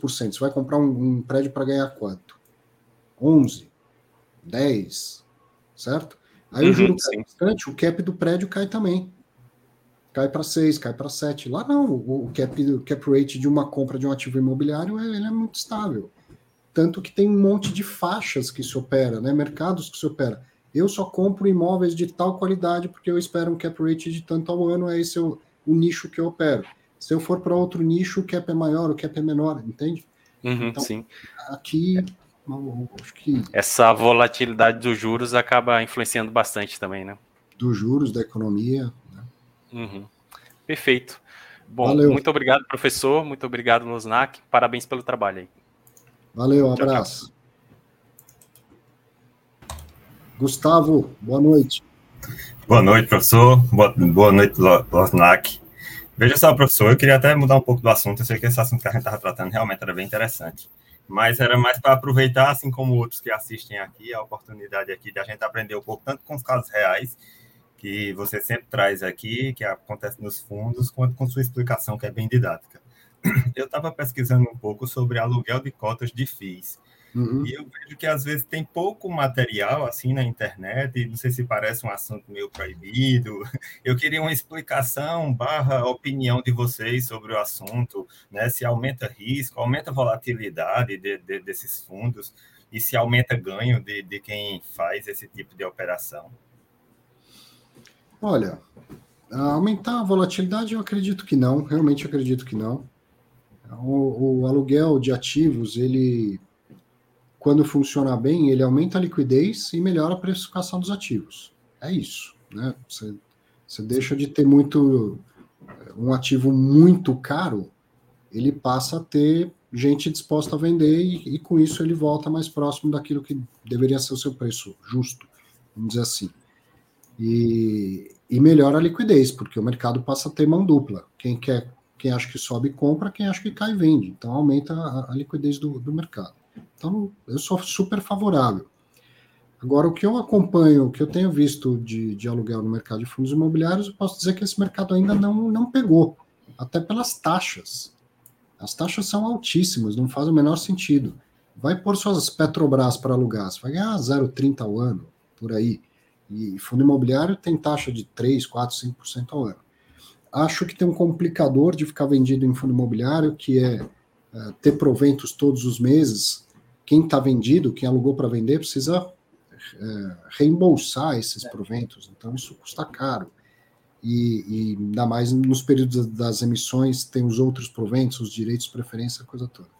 Então, ele não vai funcionar igual ao mercado de ações, porque fundo imobiliário não é, não é ação. Mas é, é bom que exista, e, e ainda tem muita dúvida sobre regulamentação, se os fundos imobiliários podem ficar vendidos ou se eles podem ser doadores. Então, tem poucos gestores que efetivamente abrem posição vendida. Quando isso tudo tiver mais claro, aí deve ter um encurtamento dessa taxa de aluguel para algo de 1% ao ano no máximo, é ali lá, e aí um pouco mais de, de é, negócios com né, nas duas pontas. Agora, para quem tem cotas não pretende vender, põe para alugar, ainda mais com essas taxas loucas que pagam lá, se oferecer por 3% ao ano e alguém alugar com, com frequência, ninguém fica um ano carregando uma posição vendida. Ninguém fica. Essas, é, quando você aluga, é tudo muito, muito rápido. Dois, três dias o cara fecha a posição, uma semana ele fecha a posição. Mas se várias pessoas pegarem, ficarem três dias devolverem, né, depois outro vai lá, você vai, vai aumentando a sua receita de uma maneira tranquila. Ah, é assim, acho que eu, eu já fiquei, tá, Arthur, acho que um ano e meio, dois, acho que vendi de Ambev, comprado em Fiat 11, então realmente, eu paguei acho que 0,8 ao ano, então realmente... É Mas isso, é, isso é ativismo político, isso não, isso não é finanças, isso é ativismo político. Mas realmente, assim, é uma tese, né, que assim, eu falei, cara, a Ambev estava bem esticada, né, realmente, como você falou, é pinga todo mês fundo imobiliário, então realmente era um carrego muito bom. Então acho que, mas assim, acho que... É, deixa, eu, deixa eu, Losnak, se ela pagasse dividendo todos os meses e fizesse três follow-ons por ano, daria para carregar um ano de Ambev vendido? Não, ia ter muito trabalho, sim, ia ser, ia ser horrível, né? Mas realmente, assim, né? A Ambev ela paga dividendo também, mas assim, eu concordo com você, é uma coisa assim que, tipo, ia, é complexo, ia ser mais complexo, assim, muito mais complexo. Mas é realmente. É, assim, como eu falei, né, acho que assim, né, você pega o caso do BTLG, né? Tá fazendo uma oferta de, né, sei lá, 10%. Então, realmente uma oferta, assim, acho que é bem mais tranquilo do que antes era, né? Sei lá, você queria, tipo, o HCTR, né? Fazer oferta de 100% várias vezes. Esteticamente, o tamanho da indústria grande ajuda bastante também de você não ter essas coisas é, malucas, né? De fazer uma oferta tão, tão grande assim para impactar, né? Mas, é, mas sempre que tinha oferta assim, eu lembro que quando eu trabalhava lá no Long Short, teve oferta de Duatex também. E tinha esse problema, como você falou. É, quem tinha short antes era tratar de uma maneira, quem tinha short depois, né, da, do, do, da captação da oferta ali, era tratado de outra maneira. Então, assim, tem esses, essas burocracias ali, mas, obviamente, quando você vê uma, um potencial de queda né, muito alto, a conta fecha. Tá? Essa é a minha visão. Então, acho que é mais realmente entender o, o trabalho vis-à-vis do retorno. Você não vai fazer um trabalho gigante para ganhar 10 reais né, na operação. Então, mas você pode ganhar, sei lá, um milhão de reais na operação, então faz mais sentido. Né? Então, acho que o ponto da minha visão é, é mais esse. Tá? Acho que o Gustavo, só para você ter uma noção assim, né, de grandes números, né? O fundo imobiliário hoje negocia em média uns 200 milhões de reais por dia e as ações negociam em torno de 30 bilhões de reais por dia. Então é umas 150 vezes mais ou menos mais, né? Então acho que esse número né, é realmente muito maior, né? E, e assim, acho que o, o que atrapalha muito em fundo imobiliário, né? Assim, acho que como, como o Arthur falou, acho que é, a regulação é recente, né? E os FOFs, né, que é 10% da indústria, 12% da indústria, eles não podem fazer ficar vendidos. Então, entre aspas, né, a galera que manja de fundo imobiliário não pode ficar arbitrando.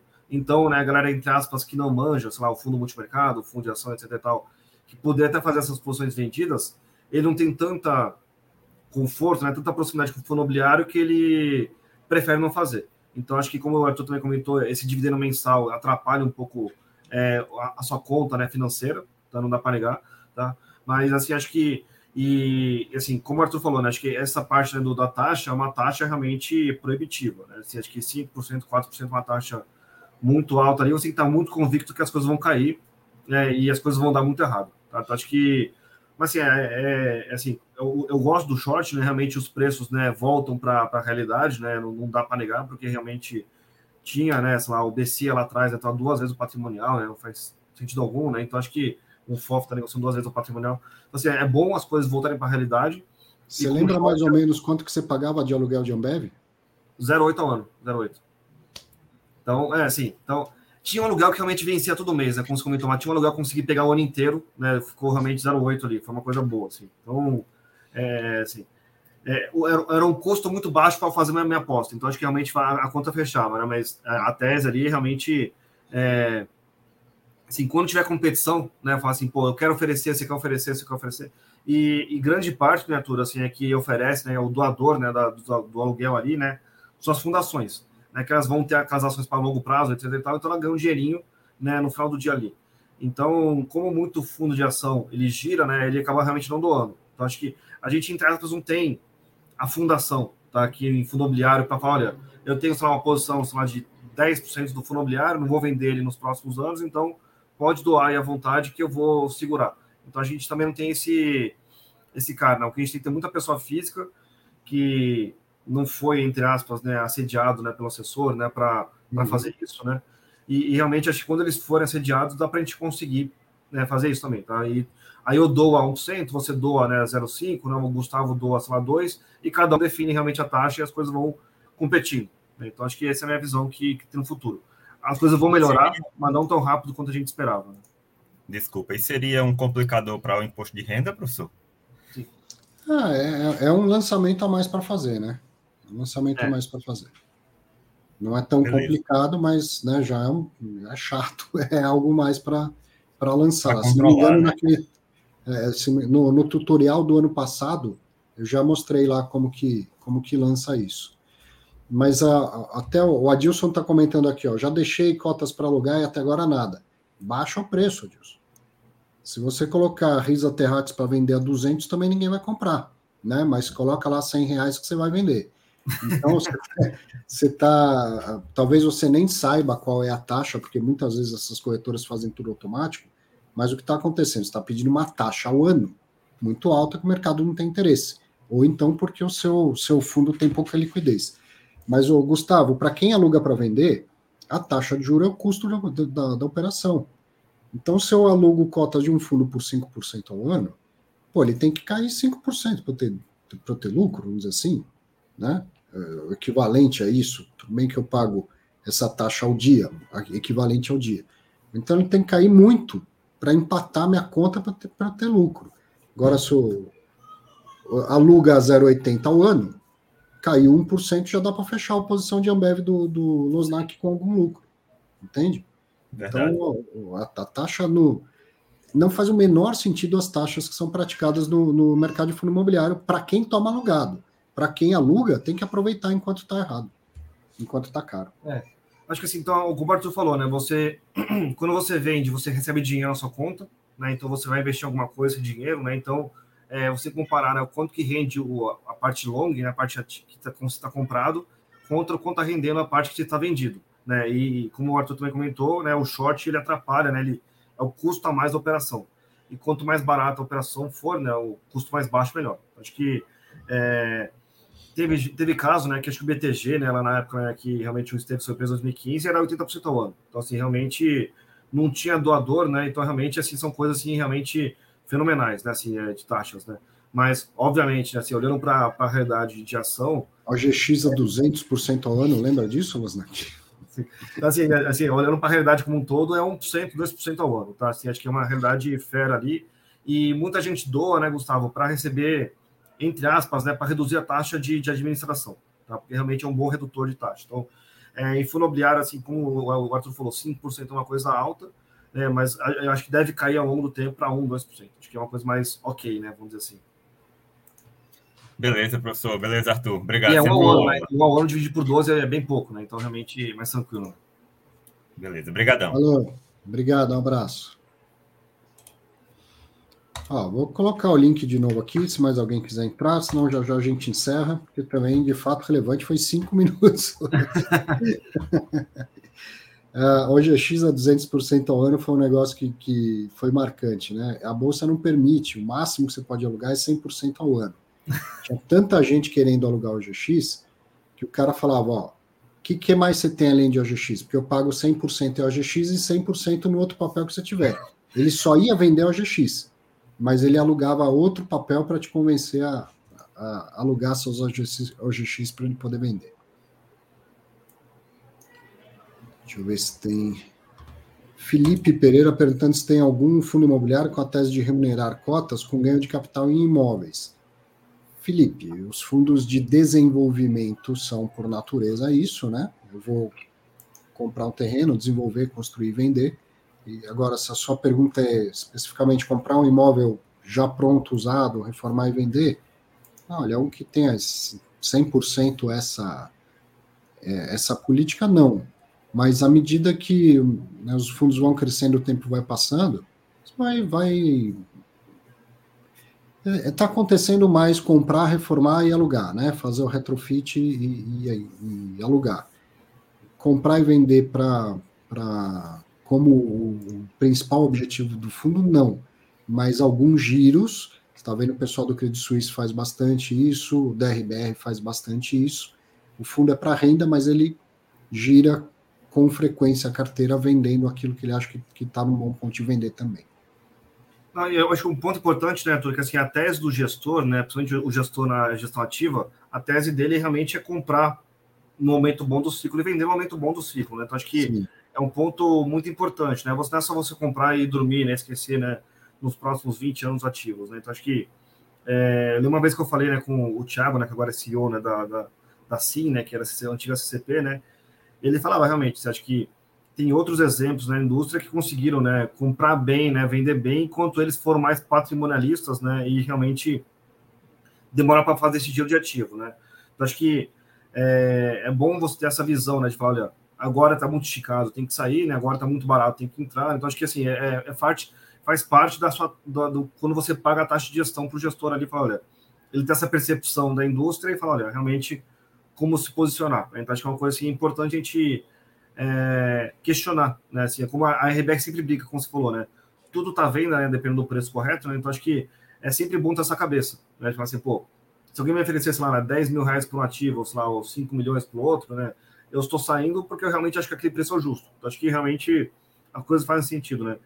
E um ponto também é muito importante, né, porque quando o fundo cresce muito, o fundo, lá, de 20 milhões, de, o ativo de 20 milhões de reais era relevante para o fundo, hoje, quando o fundo tem 2 bilhões de reais, é 1%.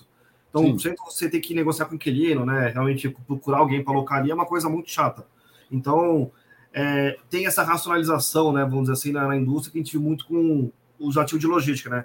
Muita gente vendeu para o MGLG lá os ativos que eram uhum. menores, né? Então acho que é uma coisa assim, é, muito importante, assim, de da gente entender, né? Porque eu, eu sempre brinco, galera, assim, né? principalmente fundo de CRI, né? Quando você, sei lá, né, tem 100 CRIs na carteira, Arthur, pô, já, já se perdeu em todos, né? Então, é, mas você tá uns 30, 40, né, 50 CRIs é uma coisa mais ok. Então acho que é uma, é uma que a gente entender, né? Assim, acho que o que que, o quanto tempo eu gasto na minha vida com isso, é quanto que me retorna, né? Então, acho que realmente é, o, o, o, gestor do fundo imobiliário tem que se preocupar com isso. Né? Assim, acho que ver os ativos core, né, a proposta core da, do fundo e quais não são core, né, que eu vou vender assim que possível. Né? pergunta do Adilson aqui, mais macro, se a guerra pode interferir mais ainda na Selic e fundos de papel ser uma boa proteção. Adilson, a menos que essa guerra dure muito tempo, tá? Por que, que o Brasil, no regime de metas, adota bandas? A gente tem um centro de meta de inflação e bandas, justamente para que em situações em que o, a autoridade monetária acredite que o, o motivo da inflação é passageiro, ele não precisa fazer apertos monetários, certo? Tem países que só, só adotam o centro, tem países que só adotam as, as bandas, inclusive. Então, o que, que acontece? Ah, vem pressão inflacionária por conta da, da guerra? Muito provavelmente por causa do petróleo, tá? Vem pressão inflacionária. Você está lá sentado na, numa das cadeiras do, do conselho do Copom. Só vamos subir a, a Selic porque vai vir mais inflação por causa da guerra?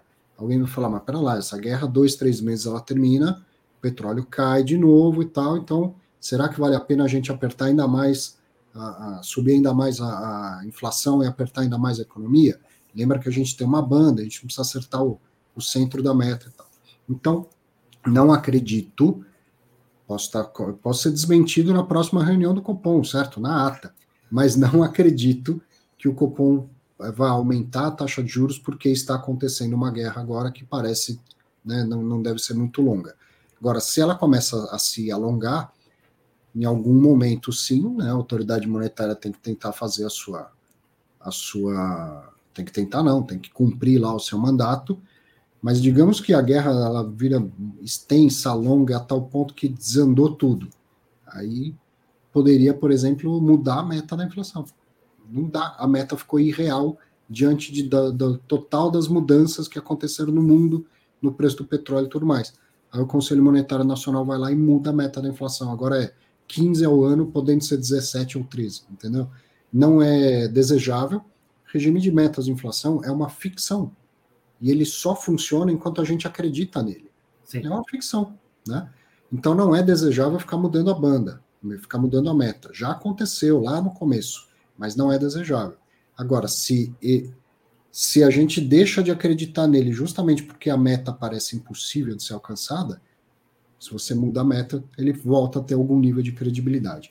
Tá? No curto prazo, não acredito que a Selic vá subir por causa da guerra. Concorda ou discorda, Losnak?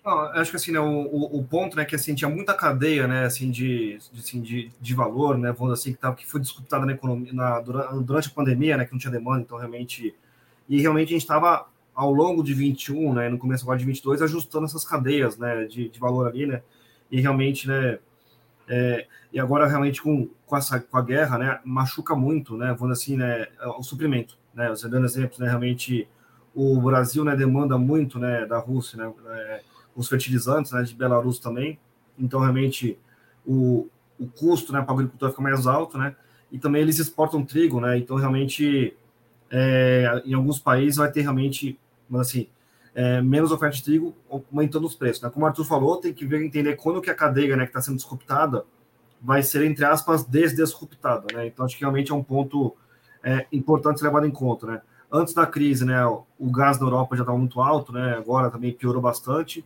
O petróleo também está subindo níveis, né, que a galera realmente ninguém esperava. E isso pega o GPM. O GPM vai ser pego, né, realmente, pela, pela, tanto pelas commodities agrícolas quanto pelas commodities metálicas, né. Então, acho que o GPM é um cara muito mais rápido de pegar ali. A gente sabe, né, que a Petrobras está mais ou menos um real, um pouquinho, né, de defasagem em relação ao petróleo, né, ao combustível no estrangeiro. Então, é uma grande pergunta em quanto tempo ela, ela segura esse daí, né? Como o Arthur falou, né? Se for uma guerra né, de algumas semanas, a Petrobras, entre aspas, mandou bem de não subir preço, não derrubar preço depois é, ali para frente, né? Mas no curto prazo, assim, acho que pode ter, é, deve ter aumento do, dos preços ali, né? Acho que realmente mais por causa do GPM puxando ali. E, e aí, é, como o Arthur falou, né? Se o preço aumentou por causa né, de coisas pontuais, temporárias, como é a guerra, né? A guerra não pode durar para sempre. É, uma hora a inflação arrefece. Né? Então, acho que. Mas como a gente já estava no ritmo né, de uma inflação alta aqui no Brasil, e tinha uma discussão realmente né, de que a gente controlar a inflação, né, como o Arthur falou, é, no ano de 22, né? O Banco Central já está mirando 23, né, porque 22 já está provavelmente um pouco fora da meta já. Então, a discussão é, é o, o quão forte né, vai ser realmente esses impactos para a inflação né, que ele vai ser obrigado a, a revisar um pouco essa alta. Então, acho que alguns bancos já colocaram, né, que tinha meta de 12, né, agora está 12,75, né, aumentou um pouquinho ali, mas na minha visão, assim, acho que é, a Selic, né, de maneira grossa, né, vamos dizer assim, é feita para segurar a inflação, tá? Se a inflação, como o Arthur falou, está fugindo do controle, você tem que aumentar a Selic, infelizmente, né, machucando a atividade econômica, tá? Então, acho que é um ponto, assim, é, que eu, eu, eu, aumentei, né, na carteira, Arthur, o, a parte de exposição ao de CRI por causa disso também, tá? Porque a gente está esperando realmente que a inflação continue alta no curto prazo e o juro fica alto, né, e realmente o juro ficando alto né? Assim, muita gente já esperava que o juro caísse esse ano. Tá? Acho que agora mais, acho que mais ninguém está esperando que o juro caia esse ano, né? E o, o juro alto por mais tempo, o custo de oportunidade para você investir em ativos né, reais, né, os, os FIIs de tijolo, realmente fica mais alto. Então acho que as pessoas vão, assim, acho que se questionar, né, como questionaram hoje na live, né, de inflação, né, realmente se o imóvel passa inflação ou não, acho que são questões válidas, né? Enquanto, como também se comentou, né, por contrato, fundo imobiliário de CRI passa inflação. Então, assim, né, o cara joga um jogo contratual, entre aspas, mais fácil, tá me pagando mais, então eu vou ficar, vou ficar nele. Enquanto outro cara que não tem contratos, né, como tem o feed CRI, né, é, ele tem naquele desafio de todo dia de passar preço ou não, é, em algum momento realmente ele vai passar todos os preços, mas teoricamente não é mais no curto prazo. Então acho que esse é um ponto assim que e o, o mais importante, né, Arthur, que assim, é, acho que a, a pandemia são isso para a gente, né, e agora realmente né, esse conflito está sendo mais ainda para a gente, né, que você tem que diversificar, né, os seus suprimentos. Né? Se depender apenas de um país, né, é realmente uma coisa muito ruim e isso, né, inevitavelmente traz mais custo. Né? Então, você acha que se, tu, se você tivesse todas as operações na China, né, no começo da pandemia você sofreu muito. Mas se você tivesse lá, né, vários fornecedores, né, um sofre, outro sofre menos, etc, etc. Então, acho que tem essa diversificação e, inevitavelmente, nessa né, diversificação, né, vem com custo mais alto. E para você sobreviver, você vai ter que passar o custo também mais alto para o seu é, cliente final. Então, esse acho que é um desafio, na minha visão, assim, de, de assim, no curto prazo, tá? É, você acha que o que, que vai acontecer para frente, tá? Mas, assim, não dá para o petróleo ficar né, 100 dólares, né, 120 dólares para sempre. Né? Uma hora realmente vai cair. Né? Acho que estão até negociando com o Irã agora, né, para realmente ele voltar a suprir um pouco o mercado. Então, acho que, assim, tem alguns atenuantes, né? Mas, assim, acho que o patamar hoje de preço que a gente tem em algumas commodities é realmente é, um pouco maluco, né? E, e quando isso vai voltar, é, como o Arthur falou, né, a inflação vai ficar negativa, né, alguns indicadores ali. Então, acho que, mas no curto prazo, é, assim, se a Petrobras, né, passasse tudo que ela deveria passar, realmente seria, assim, uma alta muito forte da inflação. Vamos ver, né, quanto tempo ela segura é, esse preço, né? No curto prazo, quando começa uma crise, no curto prazo, assim, no, no curto prazo, quero dizer, de imediato, a gente enxerga os riscos. Depois de algum tempo, começam a aparecer as oportunidades. Basta ver o que aconteceu no mercado de logística em função da, da pandemia, certo? Sim. Então, todo, toda crise gera também oportunidades. Toda mudança muito, muito rápida de patamar de preços de commodities, de, de coisas assim, geram também oportunidades. Então, elas vão aparecer. No, agora, é, é, óbvio e claro enxergar aquilo que traz pressão inflacionária, mas algumas outras oportunidades vão surgir disso aí também, e, e que podem ser, inclusive, uh, benéficas né, para alguns setores, para alguns segmentos, e trazer algum nível de, de equilíbrio. E eu acabei esquecendo de, de, falar da segunda parte da pergunta, mas você falou se os FIIs de papel são uma boa proteção. Então, eles são uma boa proteção, mas né, note que se o juro sobe muito, a inflação sobe muito, como a gente tinha conversado antes, cada vez mais vai ficando difícil do, do outro lado pagar. Então, você tem é, um aumento do risco de inadimplência, né? Investir é pensar em preservar seu patrimônio e rentabilizar o seu patrimônio. Se o risco de crédito vai aumentando, aumenta a rentabilidade, mas também aumenta o risco de você não preservar o seu patrimônio, certo? É, é a mesma história de, de, escolher só por yield, é pensar, bom, esse aí é o yield vai subir, vai, mas o risco de não receber é, sobe é, sim, junto, sim. sobe junto, né? Então, é uma boa FDCRI? É uma boa FDCRI, mas Tesouro IPCA pagando IPCA mais 5,72 é uma ótima também. Sim. Entende? Com o risco de, de inadimplência muito menor. Tá? É diversificar, cabeça sempre de diversificar. Não, acho que o ponto é, é realmente a tese, né? Isso não dá para negar, né? Assim, acho que é todo mundo, né, que, que assim, que quer viver no médio e longo prazo tem que ter uma proteção à inflação, né? Como você, você compra, né, realmente só na TNB, né? Eu também procuro ter FIIs de CRI que me proteja da inflação, né? Então acho que você ter uma proteção à inflação na sua carteira, né, no médio e longo prazo, é uma coisa muito boa. A preferência, obviamente, é que você compre inflação quando ela está baixa, porque quando está alta, todo mundo já está correndo atrás disso, né? Mas realmente essa, essa preocupação é uma preocupação muito importante, né? O Carlos está perguntando aqui, ele, ele, fez o curso lá no, do, da Exame Academy, o, Construindo Renda com Fundo Imobiliário, e perguntando quais foram, ele escreveu lives, né? Quais foram as aulas colocadas em dezembro e janeiro e quando vai ser colocado novas lives. Carlos, minha intenção é todo trimestre atualizar, e até então eu vinha fazendo isso antes de terminar o trimestre, no, no finalzinho do trimestre. Dessa vez, por dois motivos. Primeiro, fim de ano, ficar, né? Eu, eu viajando, as pessoas viajando, mas, pô, achei muito mais produtivo esperar o ano acabar e aí ter dados fechados e fazer a gravação em janeiro. Então, essa gravação foi feita no meio de janeiro e eu eram três aulas que eu acabei, uma delas eu acabei juntando em uma, ficou um pouco mais extensa. Então, o que você vai ver na plataforma são duas novas aulas de, de atualização. Uma trata do fechamento do ano de 2021 e de cenários para 2022. Então, fala um pouco de, de, dados de como foi o mercado e depois mostra alguns fundos como se comportaram ao longo do ano.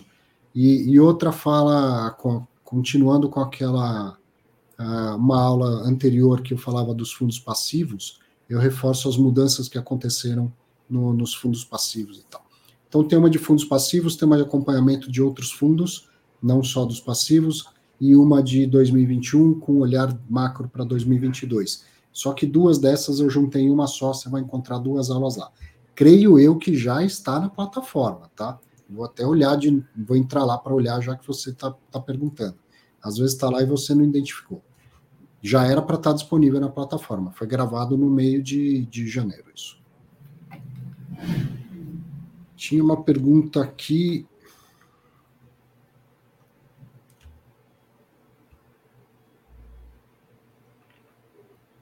Vou pegar uma última aqui e a gente encerra. Tinha visto uma pergunta e aí o chat andou.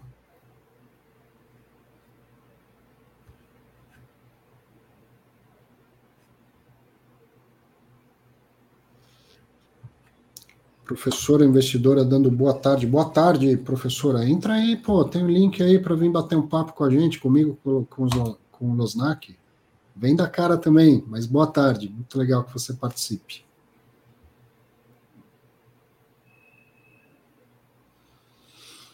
Ah, que eu falei, Wilson, em economia tem uma coisa que é sempre ruim, sempre bom. Juro alto é sempre ruim, juro baixo é sempre bom. Ponto. O resto, cara. Dólar alto é bom para um, ruim para outro, sabe? É, não tem nada que, que seja é, igual para todo mundo, né? É, alguns setores são impactados de maneira, ruim, outros são muito bem impactados em qualquer situação. Quando a gente olha, por exemplo, o PIB, PIB é uma média alguns setores foram mal, outros setores foram bem, assim por diante. Então, todos os países, inclusive os envolvidos, do ponto de vista meramente econômico, também terão benefícios. Tá? A Ucrânia vai ter benefícios econômicos? Está louco, Arthur? Algum setor, algum segmento, algum cara produz e vende alguma coisa lá que está bombando de vender. Certo? Sendo aqui free economics, né? Sem, sem pensar em todo o horror, em toda a desgraça que é uma guerra. Do ponto de vista econômico, sempre algum setor, algum segmento sai beneficiado desses grandes choques, dessas grandes crises.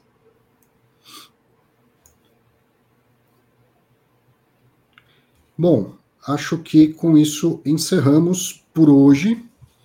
Uma hora e 38, numa semana que teve três fatos relevantes, a gente está bem no lucro. Losnak, preciso agradecer duplamente, porque eu tinha esquecido mesmo de colocar o, o link lá e você veio para participar. Obrigado, sempre bom quando você aparece. Certo, obrigado também, Arthur, obrigado pessoal aí. E a gente vai se falando aí. Quando estiver disponível, eu venho para cá, sim. Boa, grande abraço. abraço. Para você, obrigado mais uma vez pela companhia, mais um sábado, mais um Fatos Relevantes. Sábado que vem a gente está de volta, espero que aí com né, muito mais fatos relevantes, não só com três. Descanse, aproveite o final de semana e até lá. Abraço. Abraço.